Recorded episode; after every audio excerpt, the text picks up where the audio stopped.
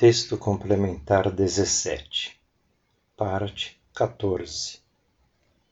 Como meditar? Quando meditar, adote uma posição que seja mais confortável. Você não tem que fazer contorções físicas. Descanse e relaxe.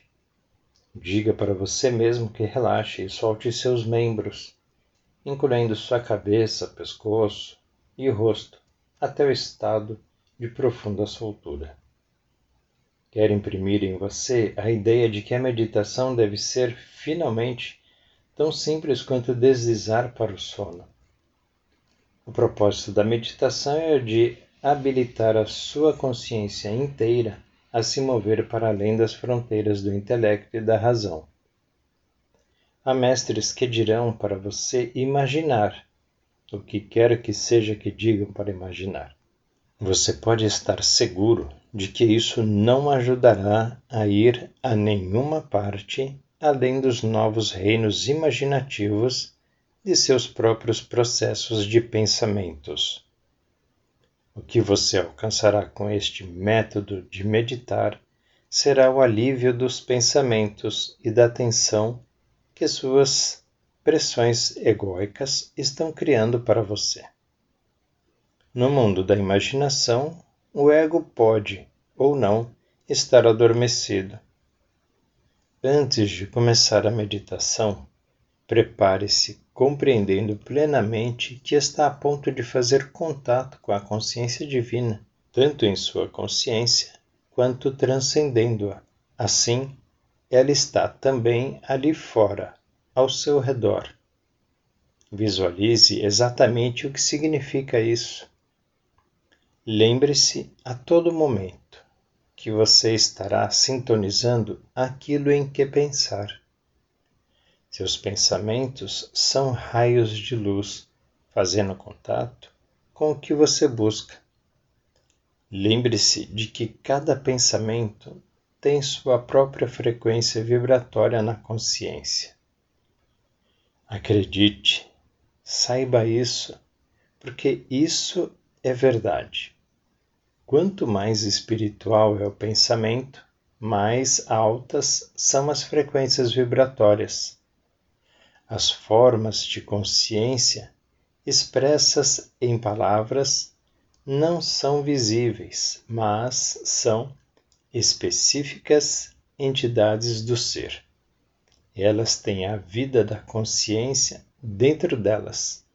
São magnetizadas pelas formas de consciência semelhantes. Semelhante atrai semelhante. Pense cachorro e visualize o que isto significa, e seus pensamentos são sintonizados com a espécie canina.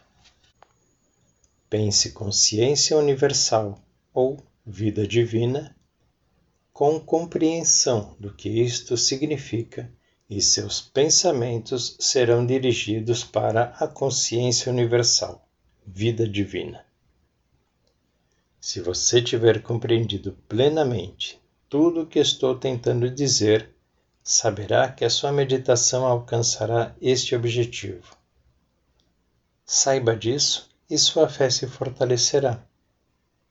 Sua fé permanece frágil porque você apenas espera ou deseja ou magneticamente quer entrar em sintonia com a consciência vida, pois espera tirar algum benefício desse exercício.